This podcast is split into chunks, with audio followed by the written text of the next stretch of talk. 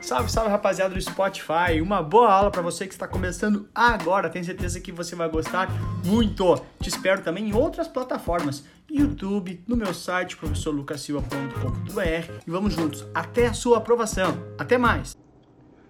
Sejam bem-vindos para o nosso vídeo sobre mercado a termo. Um dos quatro tipos de contratos derivativos. E primeira coisa que tu já deve ter visto lá no vídeo de introdução aos derivativos, que eu sempre te falo é desapega do ativo. O que a gente vai ver, mercado a termo é um contrato que se refere ao ativo principal, não é o ativo em si, tá? É tranquilo e olha só. Ai, Lucas, texto, que estranho tu colocar texto no teu slide. É, eu quero começar com texto pra gente pensar o seguinte: o que é o mercado a termo?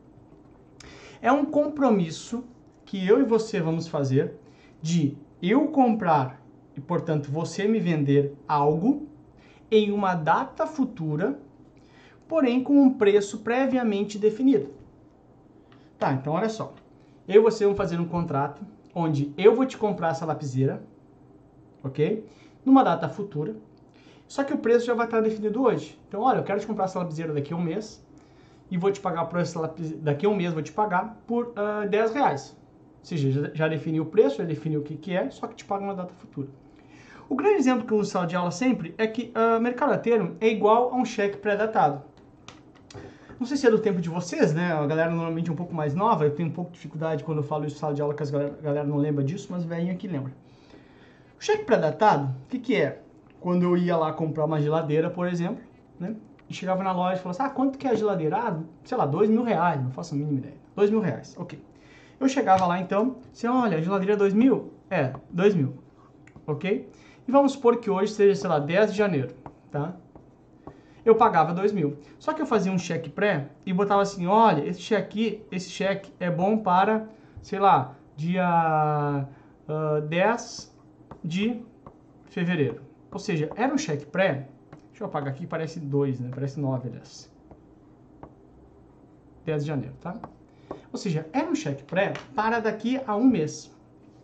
Só que olha o detalhe por mais, primeira coisa importante, a geladeira já era minha desde aquela hora, mesmo o cheque não, tinha, não tenha sido compensado ainda. Eu levo a geladeira para casa. Então já vai pegando essa ideia, ó.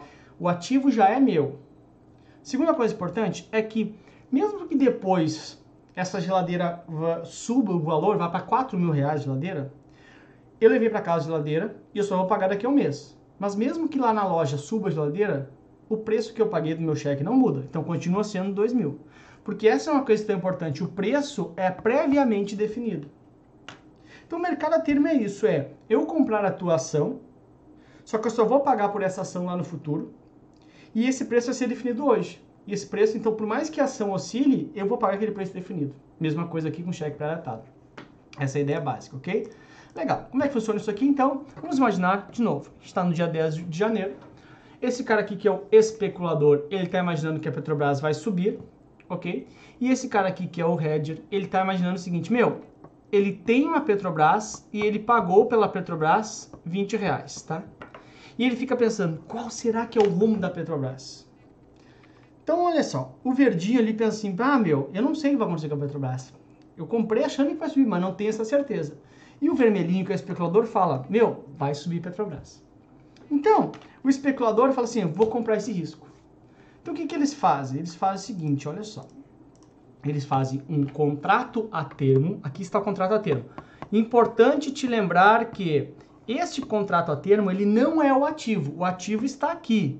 Este contrato faz referência ao ativo. Então, esses dois vão assinar esse contrato a termo, ok? E o que, que é contrato a termo? Vamos lembrar. Não olha para a tela, olha para mim. Contrato é um compromisso de entregar algo numa data futura com o preço que está pactuado hoje. Então o que, que acontece? Esse mercado, esse contrato a termo que os dois vão assinar é o seguinte: é o compromisso de entregar o quê? Uma ação da Petrobras para ser liquidada no dia 10 do 2, no caso, um mês depois aqui, ok? Ao preço de 22 reais. Hum, 22 reais? É. Aí esse cara pensa assim: pá, eu acho que me serve, porque eu comprei a 20 e eu vou vender a 22 não tem mais o risco na minha mão. Lembra que ele estava preocupado, falando assim: meu, o que, que, vai acontecer com Petrobras? Qual o rumo da Petrobras? Então, nesse, nesse cenário agora, ele fala assim: putz, me serve porque aí eu vou vender por quanto? Por 22. A única coisa que vai acontecer é que eu não vou receber isso hoje, vou receber só no dia 10 de fevereiro. Hoje eu poderia receber 20, talvez, não sei quanto é que tá no mercado. Mas o que, que ele está fazendo, o carinha verdinho? Ele está travando o risco dele. Isso é hedge, isso é fazer proteção. Porque independente do que aconteça, ele vai vender por 22. Claro, se for para cima, podia ser 80 reais, ele não vai conseguir ganhar toda a alta, porque ele escolheu fazer proteção. Essa é a ideia básica, ok? Bacana. Então o mercado tem o que quer? Um compromisso que dois caras vão fazer para entregar algo, nesse caso o algo era Petrobras, numa data futura, daqui a um mês, por um preço previamente pactuado. Faça chuva ou faça sol, esse contrato vai ser cumprido. E este carinha lá no dia 22, uh, ah, desculpa, 10 de fevereiro, vai entregar essa ação da Petrobras por quanto? Por 22 reais.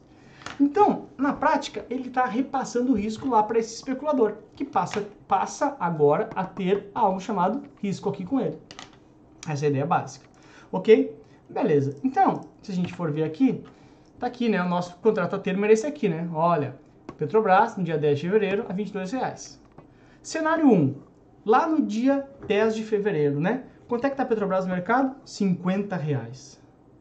Pá, olha só, deu muito certo esse plano do cara. Vamos lembrar do especulador, do vermelhinho, né? Vamos lembrar que ele já pensava que a Petrobras vai subir. Aí vai falar assim, ah, mas que burro esse verde, né, Lucas? Porque se ele sabia que ia subir, não, não pensa isso, porque, de novo, a gente nunca, primeiro que não é certo que vai subir, segundo que se os dois pensassem a mesma coisa, jamais sairia esse negócio. Mas às vezes um cara é mais cagão que o outro. Então, nesse cenário 1, que é o cenário onde dá super certo, o que acontece na prática é o seguinte: esse cara aqui, o, o vermelhinho, o especulador, vai ter o seguinte fluxo, tá? Vamos imaginar que lá no dia, lá no dia, ups, vamos imaginar que lá no dia 10 de fevereiro tá 50 reais, no dia de liquidar o, o, a posição a termo, tá? Então, qual é que é o fluxo financeiro desse carinha aqui? Vou lá, dia de liquidar o termo, ele tem que pagar quanto? Tem que pagar menos uh, 22, ok? E quanto que está no mercado nesse dia? 50 reais. Ele vende no mercado nesse dia 50 reais, ok? Ou seja, tem um lucro né, de uh, 28 e não 18, como está aqui.